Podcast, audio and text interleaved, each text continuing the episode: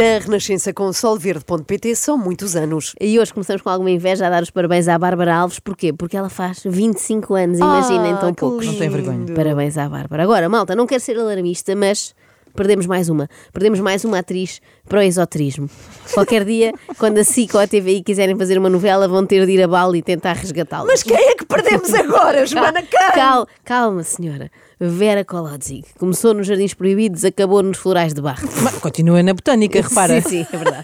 E isto foi no Casino de Estoril, eu estava com uma plateia de 350 pessoas à minha frente e pensei, eu vou desmaiar à frente de toda a gente, eu vou desmaiar, vou desmaiar, vou desmaiar. Comecei a suar das mãos, o meu coração começou a bater, minha boca a ficar seca e pensei, ah, eu vou, eu vou desmaiar, vou desmaiar. Pronto, não desmaiei, o espetáculo continuou, esqueci-me de umas falas que eu nem sequer me apercebi, só depois quando saía, que os outros atores me disseram no espetáculo, disseram, Vera, o que é que aconteceu? Eu, ah, ah, como assim, o que é que aconteceu? E eles, esquecer, esqueceste fala, eu, e eu estava tão, tão hum, focada nesta emoção, na ansiedade que eu estava a sentir, que nem, nem me apercebi disso.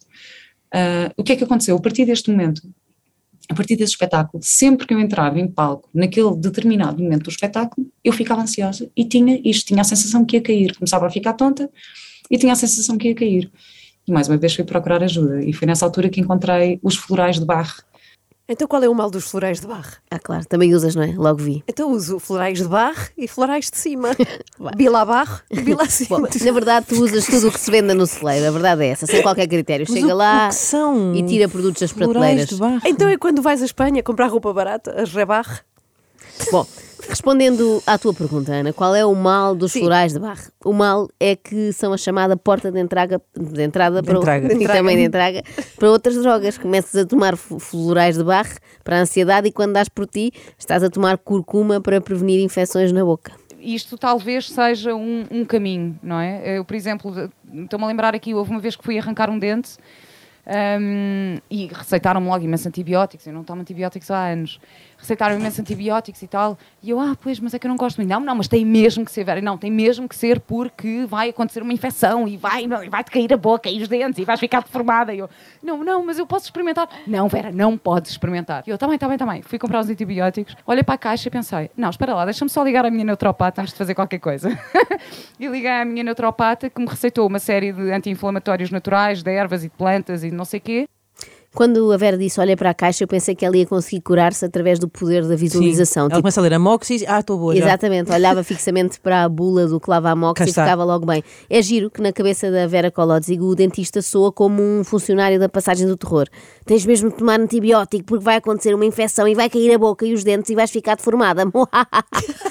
Já quando fala da naturopata, quase que conseguimos ouvir as harpas celestiais. Ah, como tem a ver com a boca, é herpes celestiais. Ah, e eu depois disse ah, ao Cátia, é a Cátia Antunes, que eu adoro, se eu estiver cheia de dores, ela disse: Olha, se estiver cheia de dores, ah, toma um Brufen, é melhor do que paracetamol. E eu, a sério, eu achava que paracetamol era menos agressivo. Ela, não, olha, que, que até é melhor tomares um Brufen do que tomares paracetamol. E eu, ok. E então tomei basicamente as plantas, eram, eram os anti-inflamatórios de, de plantas, tomei um Brufen ao longo de uma semana inteira, houve um dia que eu estava mesmo com, com dores muito mais fortes, mas não peguei sequer um antibiótico. Fui uma semana depois ao dentista e ele olhou para mim: Ah, isto está ótimo, está, está a correr super bem, a recuperação está ótima. Eu, pois, olha, eu não tomei, não tomei antibiótico. Ele, o quê? Como assim? Como assim? Como assim? Não tomei? Eu às vezes pergunto-me se estas pessoas que dizem com orgulho não peguei sequer num antibiótico esperam ser condecoradas pelo Presidente da República com as insígnias de membro honorário do- da Ordem do Infante Dom Henrique Porque pela coragem orgulho. e bravura demonstradas ao enfrentar uma infecção sem recurso a uma das descobertas mais marcantes da medicina. Mas sabem porque é que um Brufen bastou à Vera para a semana inteira? Porquê? Porque nela faz muito mais efeito. Isto já lhe tinha acontecido, aliás, quando teve uma gripe e estava...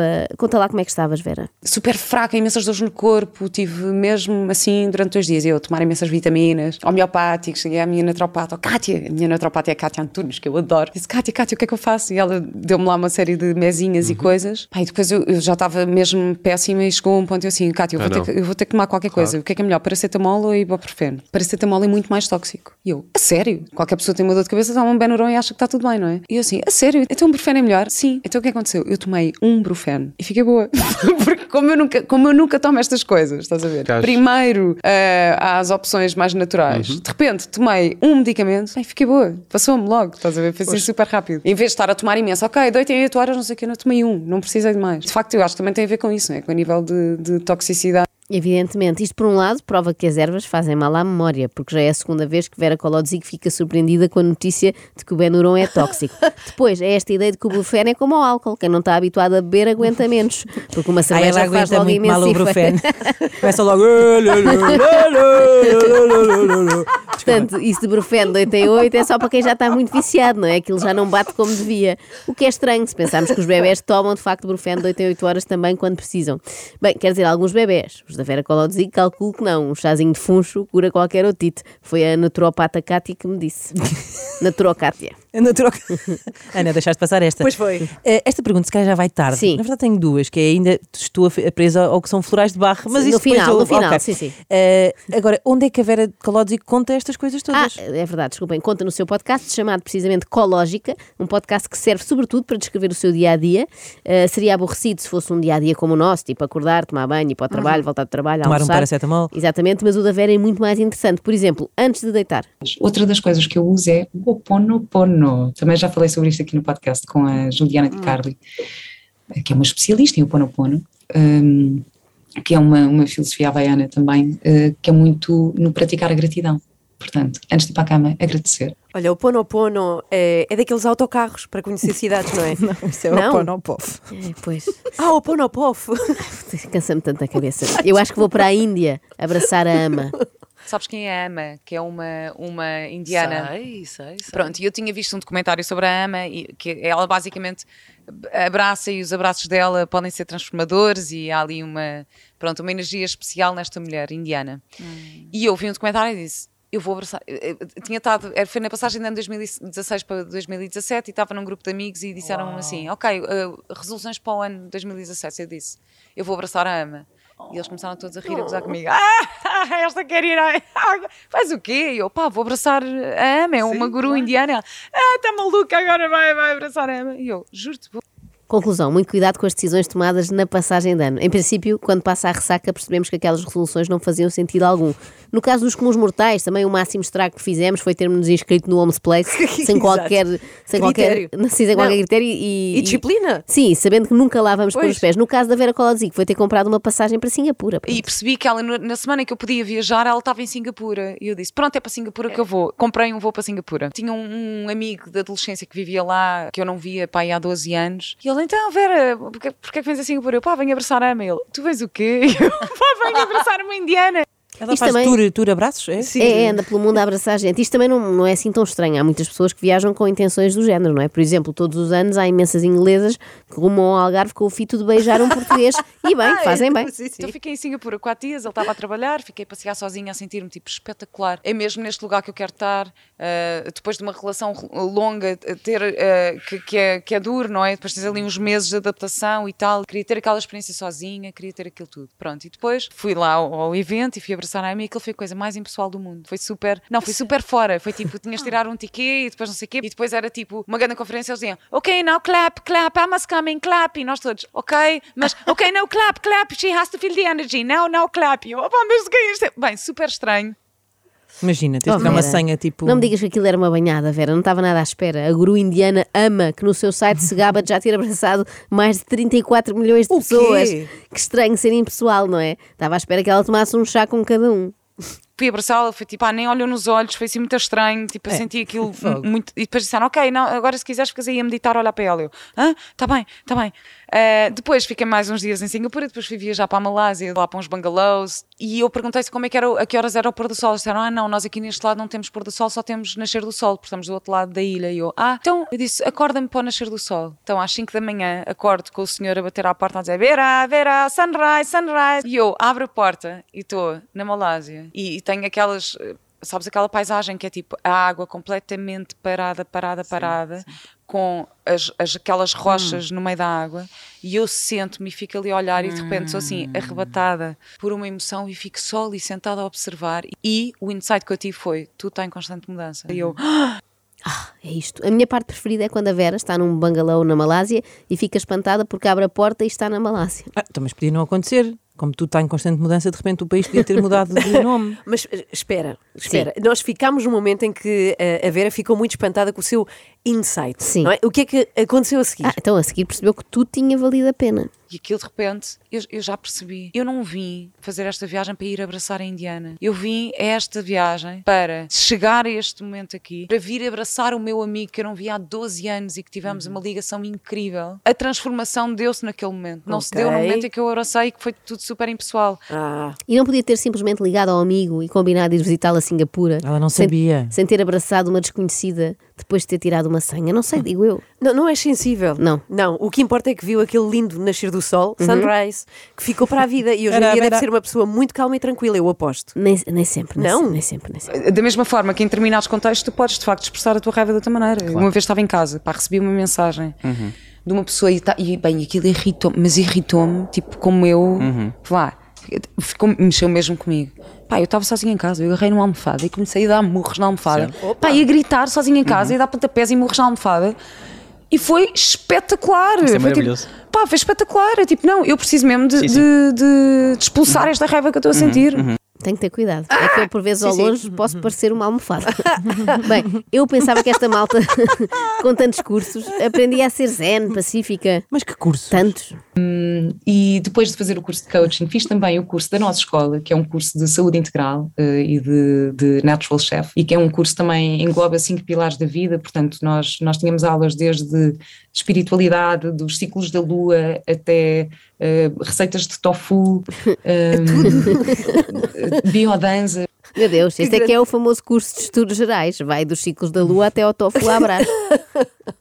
Portanto, foi assim um curso hiper completo, todo online, durante um ano. Um, também foi super importante para mim. Depois fiz um curso de comunicação não violenta, também foi super importante para mim. Espera aí, comunicação não violenta. Mas o que é que é isso? Esse Deve ser assistir a vídeos de pessoas no trânsito e dizer não façam isto. Ah. Bom, a Vera tirou tantos cursos, quando eu preciso já estava a dar cursos. É, é o curso natural das coisas. E ele convidou-me para eu dar uma aula sobre uh, como nos colocarmos na pele do outro, uh, já que fiz isso a minha vida toda no meu trabalho enquanto atriz. E eu inicialmente até fiquei, "Ah, mas, mas ok, está bem, pronto. Ficou tipo, mas, mas, Mas- mas, mas- aceitou. Também, um dia não são dias, não é? Por dar uma aula que de repente vai passar a vida a dar cursos. E eu descobri a magia dos cursos online. E eu, obviamente, que ia partilhar algumas ideias aqui no podcast e comecei a receber muitas mensagens de pessoas a perguntar-me: ai, mas onde é que fizeste isto? Ou que curso é este? E que curso é aquele? Ou- ou- E chegou uma altura que eu achei: bom, se calhar posso eu fazer uma, uma plataforma então e dar, dar a conhecer estes cursos às pessoas. Antes disso, também aconteceu outra coisa que foi: eu comecei a ser convidada para ser formadora em cursos de desenvolvimento pessoal. E eu, tipo, é, eu, mas para quê? Não tenho nada para dizer. Ah, eu, mas para quê? Não tenho nada para dizer e por esse motivo vou aceitar. Depois fui convidada para criar um curso para a Seekers Club, que é a plataforma do Fred Canticastro. E criei também todo um curso eh, utilizando todas as ferramentas que eu aprendi até agora e adorei fazer o curso. Pronto, a partir daqui ficou com o bichinho dos cursos, nunca mais parou. Vera Colodziga é hoje uma espécie de Dux de Coimbra. Não quer acabar o curso. Pelo contrário, quer mais e mais cursos. Quem a quer ver bem é rodeada de cursos. Por acaso é interessante, não sei se vocês sabem, eu na, na plataforma ecológica.com tenho um curso de divórcio positivo, eh, que não é só para quem se casou, portanto, também é para, para quem possa estar a considerar uma separação ou para separar-se, da Ok. Marta Moncacha, que é uma divorce coach. É um curso para quem não fez aquele da comunicação não violenta, Ah, não é? pois, Depois claro. deu em divórcio. O divórcio positivo Isso, acho adorável. não é só para quem casou, é também para quem namora há seis meses, mas é previdente e já está a pensar contratar esta divorce coach para o que der e vier. Eu agora percebo porque é que não temos visto muitos trabalhos da Vera eh, na televisão Não tem ultimamente. tempo. É, não tem agenda. Um dia da Vera este no ano, reparem. Da parte da manhã tem meditação, yoga, coaching, espiritualidade, os ciclos da lua, as receitas de tofu e biodanza. À tarde tem o curso de comunicação não violenta e o divórcio não violento também.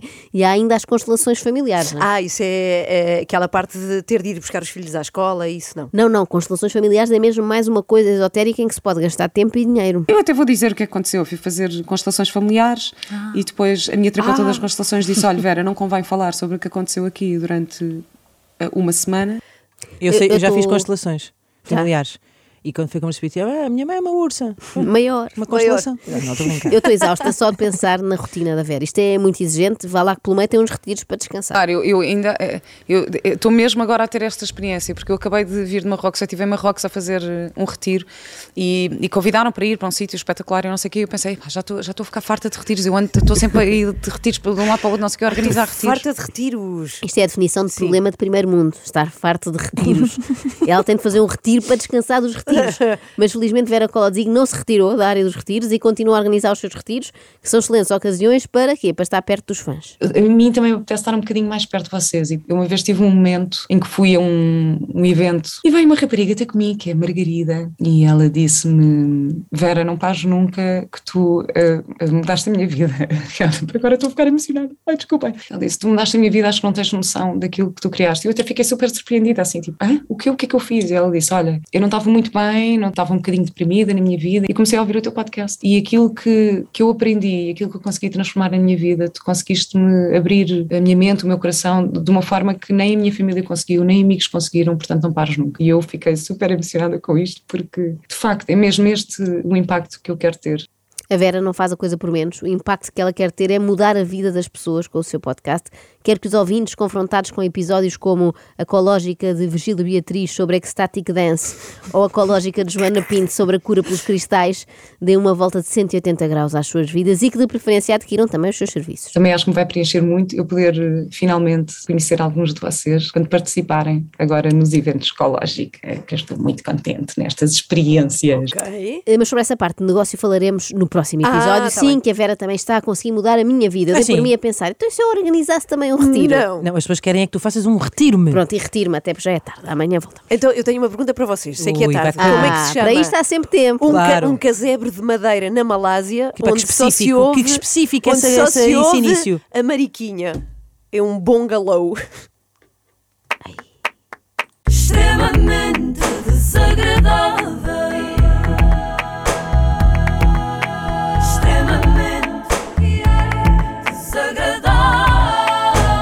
Renascença com Solverde.pt são muitos anos.